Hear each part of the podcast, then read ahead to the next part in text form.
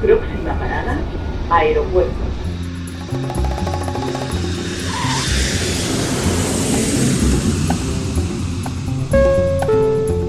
Salida del vuelo 948 con destino Aeropuerto Jazz Café. Debajo de sus asientos encontrarán un chaleco salvavidas. El vuelo 1230 con destino por la La aproximación como número 1 de por izquierda rumbo 215 Por su propio interés, rogamos mantengan su... Aeropuerto Jazz Café.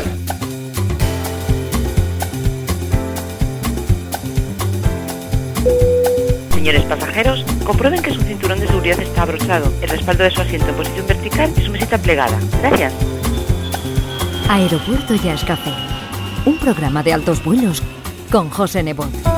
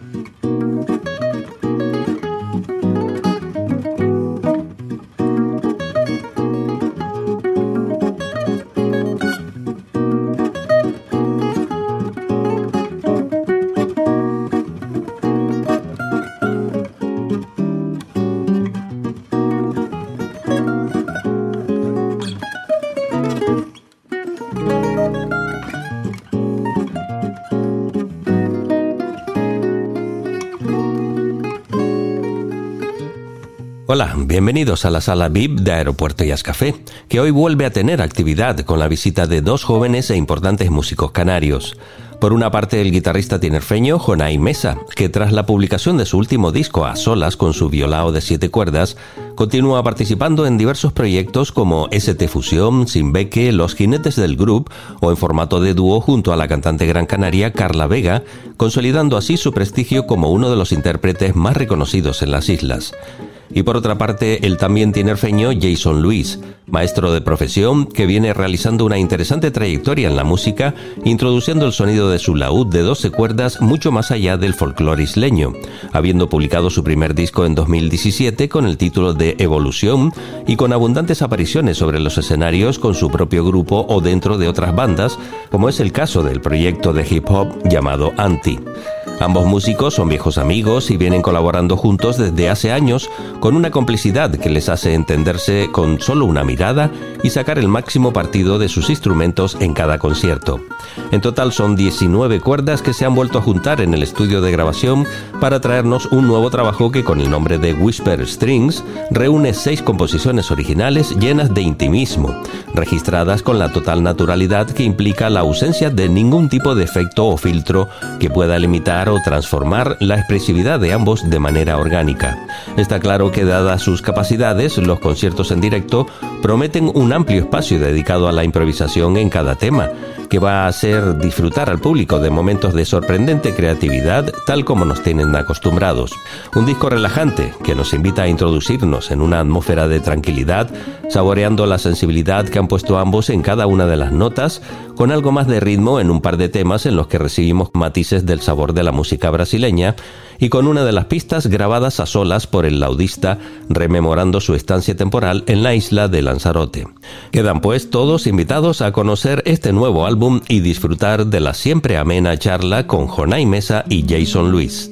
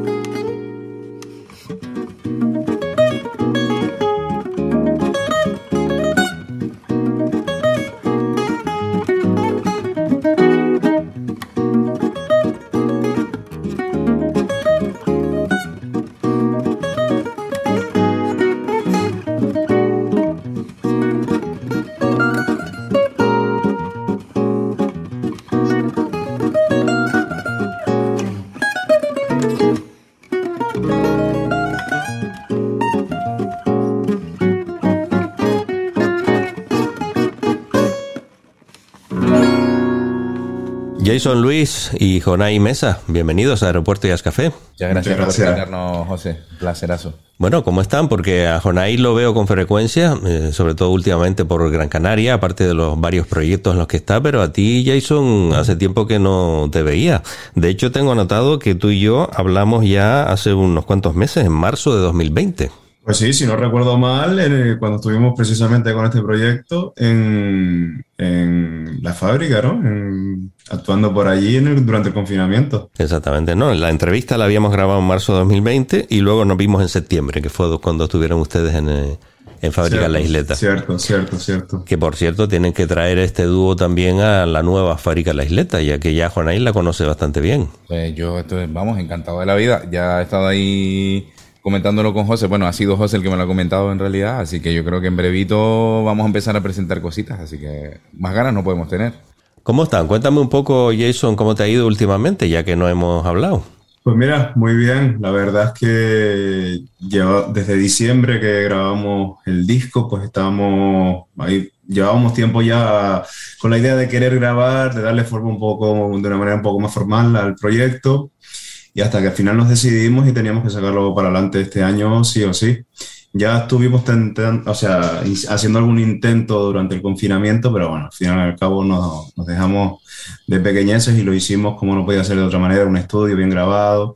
Y bueno, te digo, contentísimo de que por fin ya haya visto la luz y con las ganas de que la gente lo pueda disfrutar ya en directo, no solo por las redes, sino como digo, en directo y de compartir con, con Jonay nuevamente. Pero estos temas ya los habían tocado ustedes algunos de ellos, ¿no, Jonay? Algunos sí, pero yo creo que, mm, que no demasiados. Jason, corrígeme tú, pero creo que no muchos. Eh. En la fábrica, en el último concierto, hicimos uno de ellos. Por eso, que me, sabía que no habíamos hecho, creo, demasiado. Pero porque habíamos hecho, habíamos preparado un repertorio un poco más para acercarnos Jason y yo, digamos, desde el punto de vista musical, aunque ya teníamos un montón de, de trayectoria juntos porque ya habíamos tocado en bastantes cosas. De hecho, nos conocemos desde que éramos niños, que es una, una anécdota que al final terminamos descubriendo los dos y tal. Eh, en parrandas de folclore y todo esto, pero eh, teníamos un repertorio preparado anteriormente para el tema de los directos que estábamos haciendo con, con estándar de jazz, con algún bolero, algunos temas de este tipo que, que, más que nada lo que estábamos buscando era ese acercamiento ¿no? de, musical, pues intentando acercar el laúd y, y el violao, ¿no? Algo que ya habían conseguido ustedes en varias ocasiones porque habían grabado unos cuantos vídeos y demás. O sea, el acoplamiento, la complicidad que existe entre ustedes dos es notorio pues de hace mucho tiempo. Como tú dices, desde niños se conocían. Lo que no sé es por qué, si era eh, Jonay es de Valle Guerra y Jason es de Garachico, tengo entendido, ¿no? Bueno, yo realmente soy Dico, lo que pasa es que llevo un tiempo viviendo en Garachico, pero es verdad que coincidimos por una persona que tenemos en común que dirigía los mismos grupos en los que nosotros estábamos de niños pues coincidimos alguna que otra vez eh, en actuaciones comunes en esos grupos. Y bueno, de ahí surgió el encuentro, que bueno, que nos dimos cuenta después cuando fuimos grandes y nos dedicábamos a otros tipos de música. Eh, y atando cabos, pues, dimos como que ya habíamos coincidido en el pasado, lo cual pues fue doblemente agradecido, ¿no? Llevas un tiempo, o, no sé si estás todavía o, o ya pasó esa etapa viviendo en Lanzarote, Jason. No, estuve el año pasado por motivos laborales. Estuve allí algo más de medio año viviendo, eh, pero fue una cosa pues simplemente por motivos laborales nada más. Ya estás de nuevo en, Tenerife con tu vida normal, ¿no? Sí, sí, sí, sí. Desde, desde junio del año pasado ya retomé pues, mi vida en Tenerife. El que ha cambiado un poco de vida es Onay, con, su venida a Gran Canaria, con lo cual estamos encantados de verlo cada momento y verlo tocar en directo, con hay un cambio también que, te, influirá en tu ritmo normal. Pues la verdad, eh, honestamente, yo como que estoy bastante acostumbrado a los cambios porque estoy como todo el rato eh, cambiando de sitios donde vivo, pero, pero sí que es la verdad que estoy súper agradecido con el recibimiento que he tenido aquí en Gran Canaria. La verdad es que me siento como en casa. Es verdad que, estamos dentro de las Islas Canarias y es verdad que, que ya siempre, o sea, venía muchísimo a Gran Canaria, tú lo sabes, ¿no? Estaba siempre, si no era con una cosa, era con otra. y, la verdad que estoy encantado de estar por aquí, me siento como en casa, vamos, una auténtica delicia como me han tratado aquí.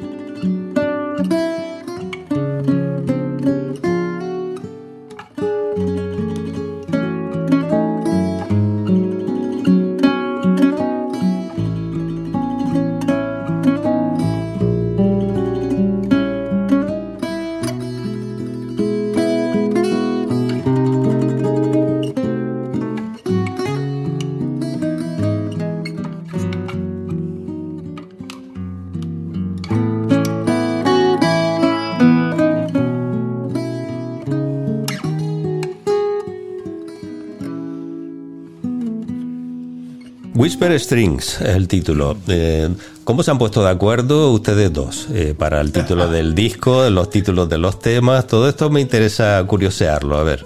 Bueno, pues Whisper Strings surgió pues, a raíz de una lluvia de ideas de posibles nombres que podíamos hacer y bueno, yo creo que refleja fielmente lo que es eh, a nivel sonoro el disco, ¿no? Susurros hechos con cuerdas, un disco muy íntimo, muy formato pues muy pequeñito, todo muy minimalista y nos parecía que, esas dos palabras eh, escritas en inglés pues reflejaban fielmente lo que era el concepto del disco.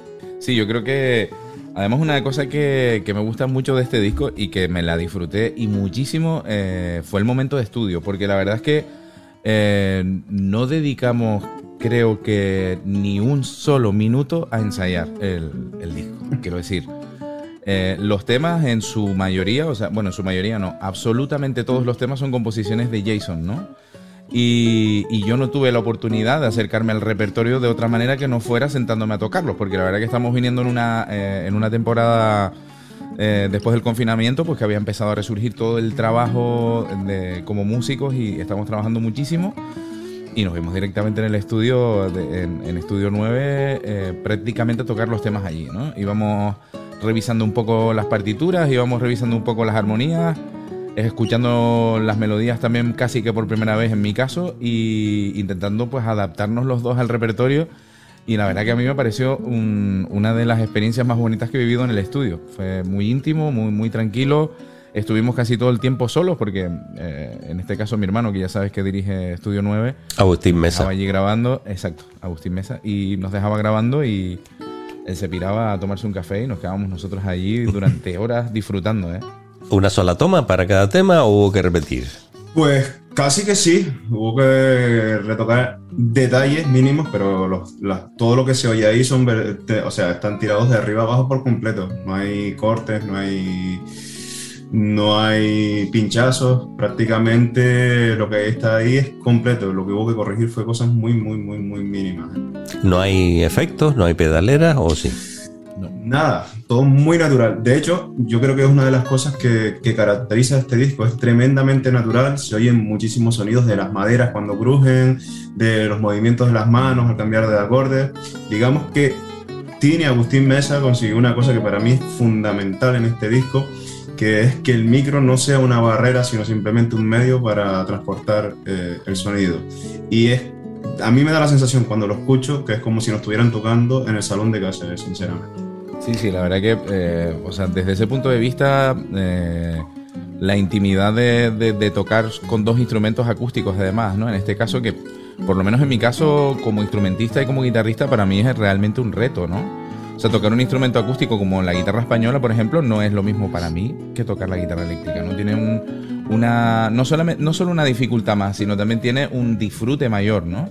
Eh, sientes más el contacto con el instrumento, la vibración del propio instrumento, cómo te va rebotando a ti mismo, cómo vas escuchando el otro instrumento. La verdad que fue eh, una experiencia muy natural desde el punto de vista y desde el punto de vista de los tiempos que corren ahora, ¿no? Que, tenemos la posibilidad de meternos en un estudio y, crear atmósferas absolutamente antinaturales desde el punto de vista más positivo, lo digo, lo de, lo de antinatural porque mola mucho, ¿no? También tener esa posibilidad, pero bueno, este disco tiene esa parte de, intimidad con el instrumento que la verdad que a mí me resulta muy interesante y además ha sido muy enriquecedor también, ¿no? Y además es continuación de tu tónica en tu último disco, aunque grabaste eh, tú solo y además ya me contabas en la entrevista también que ahí no había ningún truco. Exacto, sí. Para mí no, no una continuación exactamente, pero lógicamente teniendo en cuenta que yo estoy en el proyecto, pues entiendo que lógicamente algo de eso habrá. Pero sí, es esa sensación de, de, enfrentarte a, a, los temas eh, de una manera muy libre, de una manera muy natural y con, y con instrumentos que realmente eh, contienen o con los cuales puedes expresar un montón de emociones que con quizá con algo más de, de, de tecnología, pues para este disco hubiera sido absolutamente imposible, vamos. Jason, a mí me supo a poco seis temas solamente. Bueno, yo creo que mejor poco, poco y bueno que, mucho. Y bueno. al final los recursos son los que son y hemos apostado por este formato, José. Y yo creo que, y ahora lo digo totalmente en serio, que, que igual puede saber a poco, pero es que los temas en directo son susceptibles de, de, pues, de agrandarse con el tema de la improvisación, lo cual nos coloca en un handicap tremendo eh, a la hora de temporalizar pues, los conciertos. Te obliga un poco a lo mejor a, a, que las improvisaciones sean un poco más largas, aunque hay un par de temas de, de más larga duración, de siete minutos y pico. Sí, yo creo que además eso es una característica de los, de los discos que se graban a dúo, creo yo. Eh, si miramos algunos pues, eh, referentes, vemos que la temporalización de los temas pues camina más o menos lo que hemos hecho nosotros, ¿no? En torno a 6, 7 minutos, por ahí. Por, precisamente por lo que digo, ¿no? Pues los temas son susceptibles de agrandarse con el tema de las improvisaciones, de cuánto de inspirado estés ese día, de la cantidad de, de vueltas de, de coro que vayas a realizar o de lo, en mi caso, de cómo soy capaz de seguir a Jonai. La verdad que cuando Jonai coge ritmo, pues hay que vigilarlo, ¿eh? Pero bueno, siempre se puede alargar un concierto con temas que ustedes conocen de sobra, de estándar y, y, lo que haga falta, ¿no? La verdad que cuando escuché luego el disco, ¿no? Después de haberlo grabado, eh, lo escuchamos como, no sé si fue dos o tres semanas después, que ya me había olvidado absolutamente de lo que habíamos grabado. Y la sensación de escuchar el disco de principio a final, a mí me dio una sensación muy positiva y es la de quedarte con ganas de más, ¿no? Eh, es algo que me gusta cultivar a mí personalmente también. Y es el, bueno, que escuches el disco y que suene natural, ¿no? Que no suene a que estás intentando alargar una improvisación, sino que todo vaya fluido, ¿no? Y esa sensación con este disco yo la tengo, ¿no? Me, lo escucho y me suena muy natural, me suena muy cómodo de escuchar. Eh, la parte más importante para mí es que se nota que hay una emoción importante dentro de los temas porque es verdad que luego me imagino que le preguntarás a Jason por cada uno de los temas y él te explicará, pero lo que cada uno de los temas tiene dentro, el significado de, de esas melodías, de esas armonías, lo que él sintió a la hora de, de, de, escribir esos temas, a mí la verdad que me emocionó personalmente muchísimo. Y, y, no lo hubiera alargado más ni lo hubiera hecho más corto. La verdad es que siento que, que está en su justa medida y luego ya en directo, ya tú sabes, aquellos se, aquello se pueden ir arriba. Sí, lo que pasa que también me llamó la atención un, un detalle, ¿no?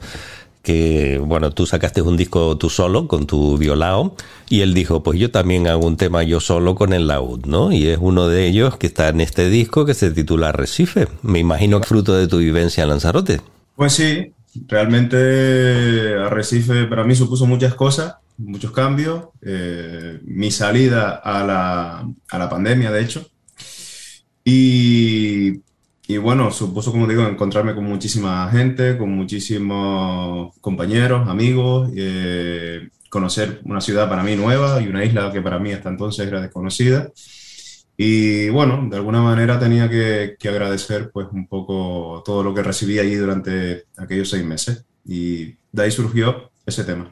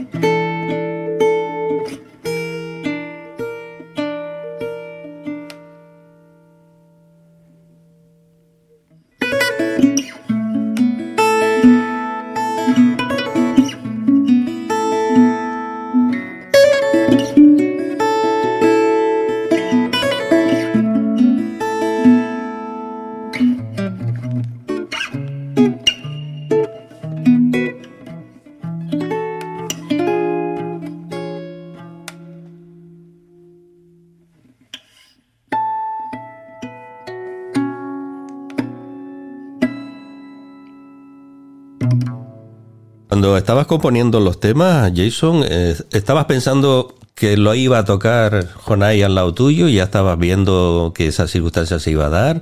¿O estabas simplemente componiendo a ver lo que salía? pues en algunos casos sí, y en otros, pues son temas que compuse y que me parecían que, encajaban perfectamente en el formato. Pero generalmente no suelo pensar eh, en componer para Jonai, porque afortunadamente Jonai tiene una capacidad extraordinaria de adaptarse a cualquier situación y además no solo adaptarse, sino aportar y agrandar y mejorar con creces todo aquello que toca. Entonces, simplemente me tengo que dedicar a, recoger mis ideas, aquellas que me parecen buenas, y ya el resto lo aporta Jonai de manera sobrada. Y en cuanto a los ritmos de los temas, como decía Jonai, un, un disco muy íntimo, muy suave. Hay, hay dos temas que se mueven un poquito más rápido, como son Vaya con la distancia y La última vez. Eh, ¿Tenías pensado que el disco fuera así, que, que fuera pues relajante escucharlo? Sí, realmente no pienso en ritmos, no pienso, pienso en sonoridades, en aquello que me transmiten, en aquello que puede sumar a nivel conceptual al disco. Mm, no pienso tanto en qué ritmo voy a utilizar. Sí es verdad que buscamos eh, al menos situarlos dentro del disco de tal manera que haya contrastes, que, que intentar, pues, eh, como digo, pues que haya la mayor cantidad de contrastes posible, pero ya los temas en sí mismos ya suponen una gran infinidad de contrastes dentro de cada tema con lo que tampoco es un trabajo exhaustivo esto que estoy diciendo, es bastante intuitivo. Pero honestamente, cuando, no, cuando compongo no estoy pensando en qué ritmo voy a utilizar, qué... A lo mejor me preocupo más de la sonoridad, aquello que quiero transmitir, aquello, si la idea que estoy desarrollando resulta forzada en el laúd, si eh, lo puedo hacer de manera natural, más en aspectos de ese tipo. Yo tengo una curiosidad, Jonay. ¿Han intercambiado los instrumentos ustedes alguna vez? ¿Ha probado a tocar tú un laúd? Jamás. Y que no ocurra nunca. Porque yo no sería capaz de tocar ese instrumento maldito. Eso es muy complicado de tocar el laúd. Aparte, es muy duro. Y, lo, o sea, quiero decir, lo toqué en su momento porque creo que ya lo hemos comentado alguna vez, pero mi padre viene del mundo del folclore, ¿no? Entonces, claro, el laúd es un instrumento que se usa mucho en el folclore y lo toqué en su momento porque mi padre me obligaba, vamos. Me decía, tienes que tocar el laúd porque tienes que aprender todos los instrumentos. Pero yo no quiero tocar ese instrumento, eso es demasiado complicado. Yo con la guitarra tengo suficiente y, los años que me quedan todavía para tocar bien, cuando tengo 80 espero tocar bien si es que llego. Y ahora, el que sí que toca la guitarra de una manera muy bonita es el caballero Jason, que ese sí que, que le meta todo. ¿Con seis o con siete cuerdas, Jason? No, ya con seis voy justito, como para añadir una séptima. ¿eh? ¿Y qué piensan hacer ahora con, el disco? Me imagino que querrán presentarlo. Es, más fácil conseguir un bolo a dúo que con una banda más grande, ¿no? Sí, pero es más difícil de, más difícil de defender, que sí que tenerlo en cuenta. Pero sí que la idea sería tocar todo lo posible. Y es verdad también que en un formato dúo, pues es un poco más cómodo de mover, ¿no? Es un poco más cómodo y, tienes quizás un acceso más cómodo a poder tocar. Pero también es verdad que no en todos los festivales tienes el hueco para poder tocar y sobre todo no tocar en un momento en el que el público esté pidiendo algo un poco más leñero, ¿no? Me refiero a un formato un poco más grande, ¿no? Ya pasando de cuarteto arriba. Entonces, bueno, pues siempre el, hueco es más limitado también, ¿no? A la hora de, encontrar bolos y dónde tocar. Eh, las plazas y los sitios grandes están un poco más dedicados a otro tipo de... o a otros formatos un poco mayores pero también es verdad que se disfrutan mucho esos formatos mm, dúo que puedes tocar en un sitio pequeño, ¿no? Con la gente mucho más arrimada y sobre todo ahora en estos tiempos que, agradecemos muchísimo tener al público y ese calor del público escuchándote de cerca. También es verdad que te pone los pelos de punta porque las emociones son infinitamente mayores, ¿no? Cuando tienes al público cerca.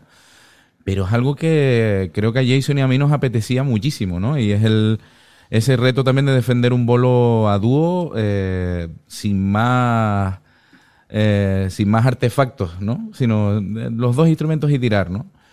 Pero a la pregunta que nos hacías de, qué vamos a hacer ahora con el disco, yo espero, mm, ahora justo cuando Jason consiga eh, un poquito más de tiempo, empezar a tocar en todos los lados que podamos, ¿no? Y sobre todo también, si es posible viajar, pues sería fantástico, ¿no? Como dice Jonay, Jason es un formato muy adecuado para sitios pequeños. Aquí se están haciendo muchas cosas. Supongo que en Tenerife también se están disparando las actividades después de la etapa de pandemia. Aquí se están haciendo conciertos incluso en museos. No sé si está pasando lo mismo ahí, pero serían sitios adecuados para este disco.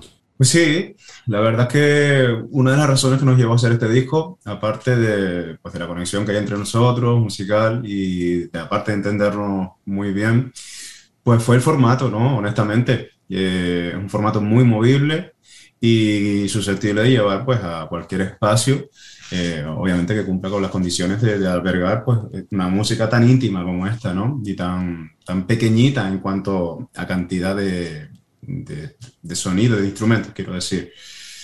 Eh, entonces, yo creo que sí, como te digo, es un formato capaz de adaptarse a, cualquier espacio. Y además creo que lo requiere, de hecho, que, se abra la música a otros lugares y ten, tenemos el proyecto perfecto para, para poder realizar esto.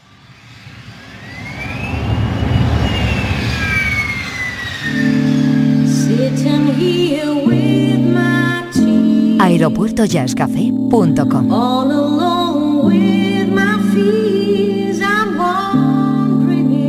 Un programa de altos vuelos con José Nebot. Podcast integrante de esferajazz.com.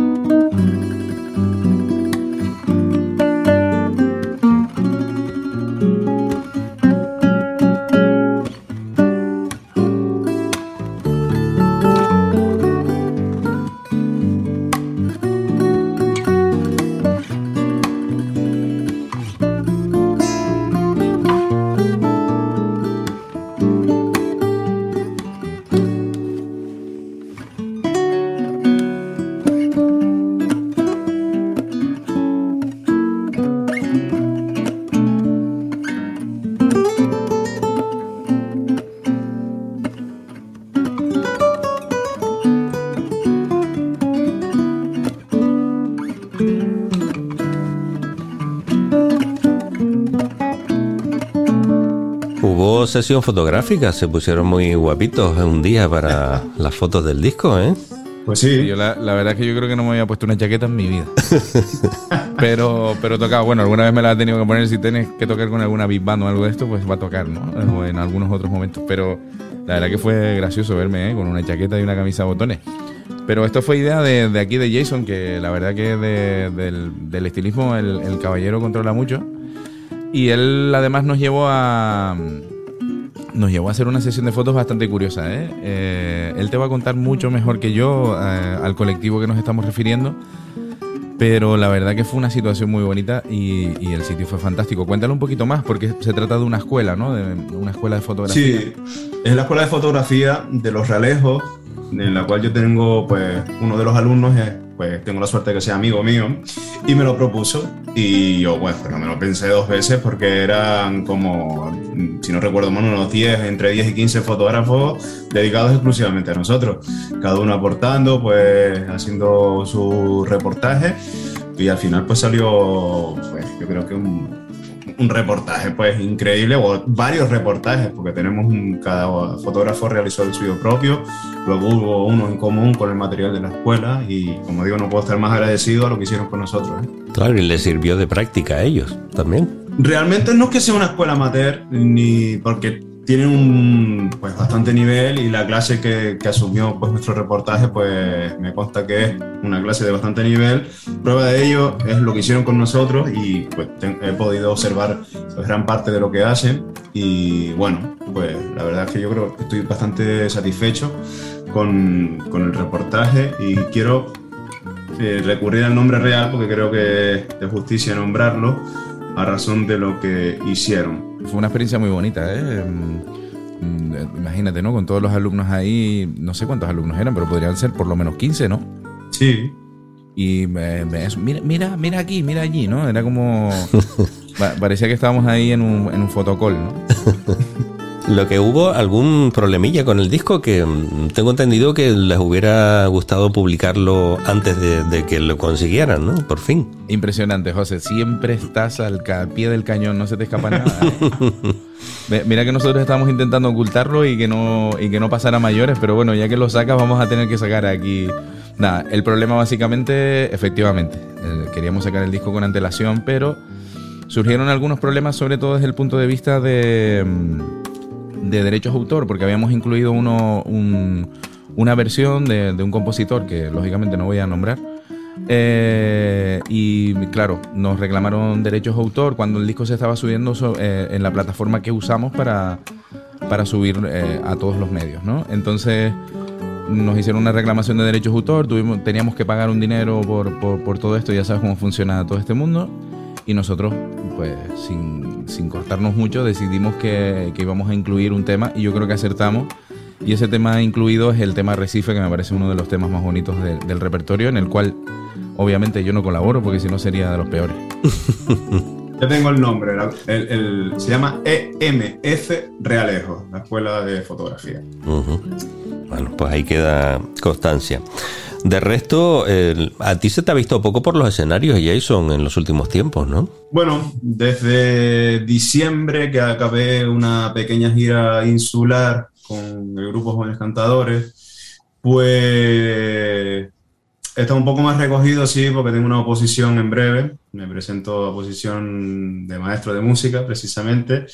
Y bueno, he tenido que aparcar un poquito el tema de las actuaciones, pero vamos, no queda nada ya para resolver esta parte y poder volver a los escenarios que no te puedes ni imaginar las ganas y la falta que me hace.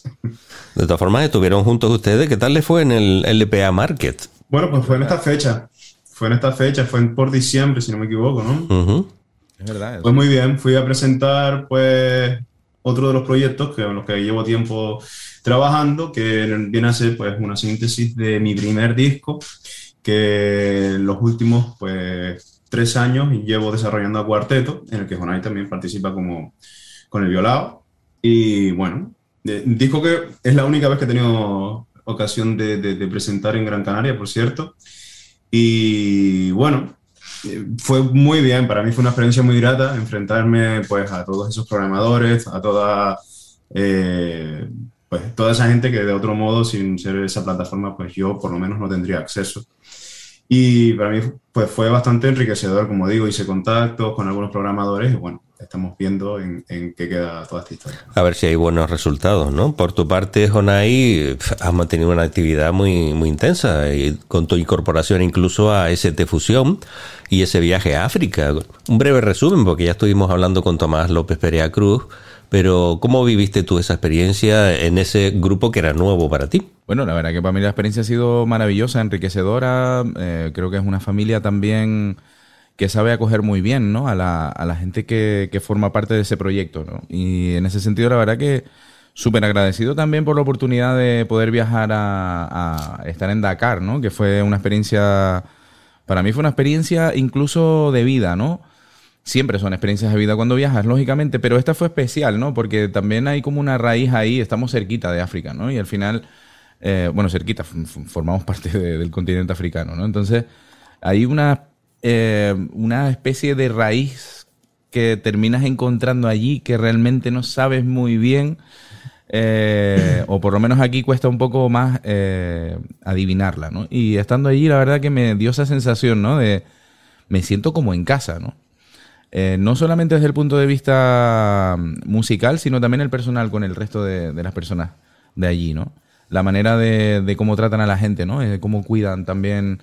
De, hecho, una anécdota bastante curiosa que, que me pareció flipante es que, ya no sé, la gente que me conoce sabe que soy un, poco desastrillo, eh, sobre todo porque me olvido de cosas y, me voy dejando cosas por ahí tiradas y tal. Jason pone cara de, que no, pero sí. Eh, y, en una de las ocasiones y tal se me cayó el móvil por allí, un móvil de estos que, que van en una pasta y tal, y te lo venían a traer, que son otros sitios, te lo levantan en flores, ¿no?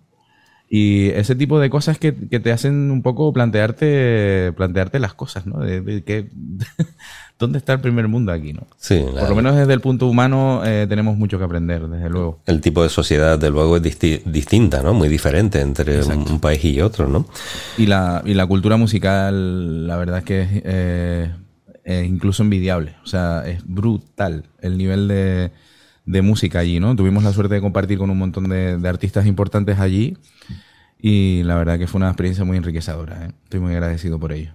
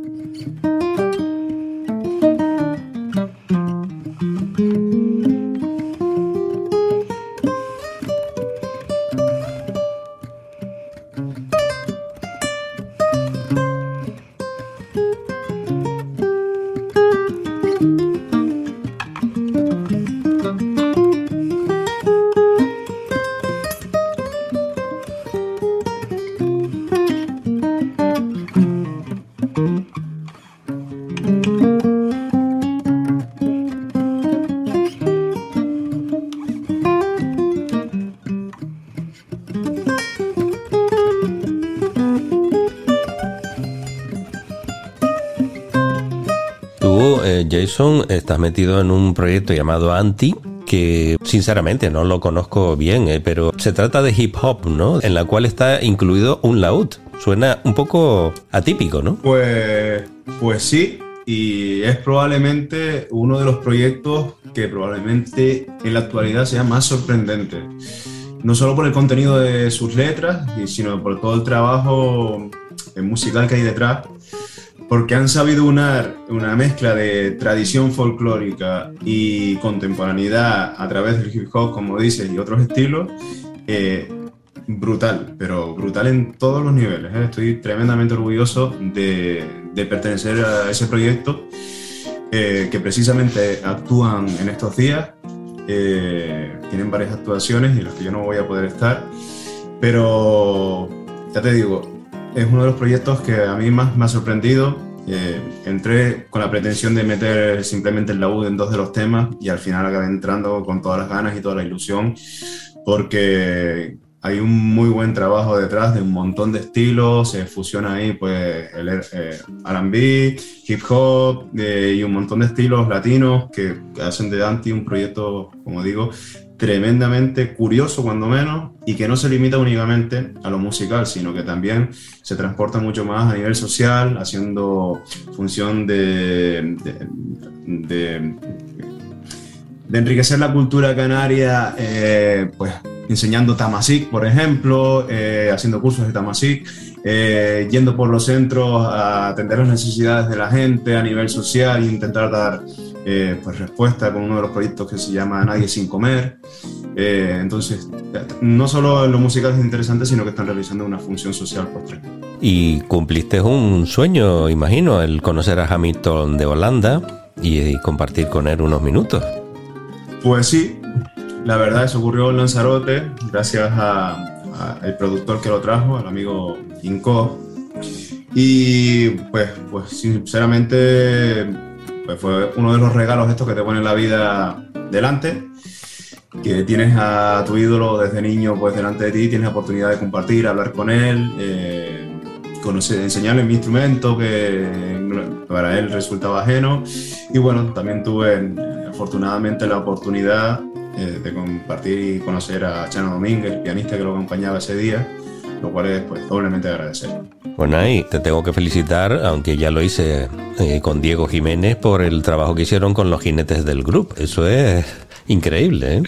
Eso es una maravilla. Eso es las risas, ¿eh? La verdad que es un proyecto bastante, bastante guasón, que también tiene muchísimo contenido musical, la verdad. Eh, es una cosa que, que, le agradezco mucho también a Diego, ¿no? Por, por darme la oportunidad de formar parte del proyecto y, y por también por pelear tanto por la calidad musical, ¿no? Que que poco se habla de eso, porque la verdad es que Diego es un tío, aparte de ser un tío espectacular, porque la verdad que el tío es un amor, de ser un saxofonista increíble, también o sea, me encanta la manera en la que él valora la música y le mete toda la música, y luego no se olvida de la parte guasona de, del vacilongo que tiene el proyecto, ¿no? Porque al final es un proyecto funk, que lo que, lo que busca también mucho Diego en su manera de de componer y lo que a él le gusta mucho y forma parte de su personalidad también, es hacer disfrutar a la gente, ¿no? Que la gente venga al bolo a, a saltar y a brincar y a divertirse y la verdad que estamos bastante contentos de que yo creo que se refleja bastante bien eso en el disco, ¿no?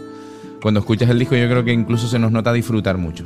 Ya, como ya sabes, por cierto escuché el otro día la entrevista y me encantó, felicidades en el, en el propio, en la propia grabación nos lo estamos pasando ya muy bien, ¿no? O sea, muy, muy, muy bien. Si te digo la verdad, yo nunca te he visto tan alegre, tan feliz en un escenario como el día que estuviste en fábrica con los jinetes del grupo, ¿eh? También eh, eh, desde ese punto de vista está bien que me lo, que me lo digas porque muchas veces en otros proyectos que el nivel de exigencia, no digo que este sea un proyecto en el que la exigencia musical sea menor, pero sí que quizás pues no, representa eh, una complejidad demasiado importante desde el punto de vista armónico eh, y rítmico, porque es un proyecto que, permite también eso, ¿no? Poder disfrutar los músicos mirándonos, ¿no? En otros proyectos también disfrutas desde el punto de vista del jazz, quiero decir, ¿no? Que son proyectos que a veces requieren eh, una concentración mucho mayor. y en otros proyectos probablemente que me hayas visto tocando, pues es bastante probable, ya sabes que me dedico eh, profesionalmente a esto y entonces pues necesito también hacer otro tipo de actividades en las que pues de repente tengo que ir a defender un proyecto en el mismo momento y muchas veces no, no, me, no tengo tiempo para revisar mucho el repertorio y a veces toca leerlo en el momento y eso pues implica otro nivel de, exigencia en cuanto a la concentración. ¿no? Bueno, y tener a Paul al lado también influye. ¿eh? Hombre, que sí, que sí influye. No sé si lo sabes, pero fue mi, Paul fue mi compañero de piso durante bastante tiempo eh, no solamente en una casa, sino en dos. O sea, hemos compartido bastante vida juntos y para mí es como un hermano. De verdad, ¿eh? O sea, es como un hermano de verdad. Tengo muy poca gente con la que puedo decir eso y Paul es uno de ellos. ¿eh? Y aparte, es que Paul es un coco. un pedazo de músico. Un pedazo de bestia. Jason, eh, que espero verte pronto por aquí eh, con este disco o con lo que sea, ¿no? Que hace tiempo que, que no vienes y ya toca. Sí, pues yo también lo deseo, ¿eh? Lo deseo además, no te imaginas con qué gana. Y nada, seguramente será con este proyecto, lo próximo que con los que nos veamos por Gran Canaria. Pero bueno, estoy abierto a cualquier cosa porque ahora mismo lo que me apetece es tocar eh, y, y, y, mostrar lo que llevamos tiempo pues realizando y tocar, al fin y al cabo.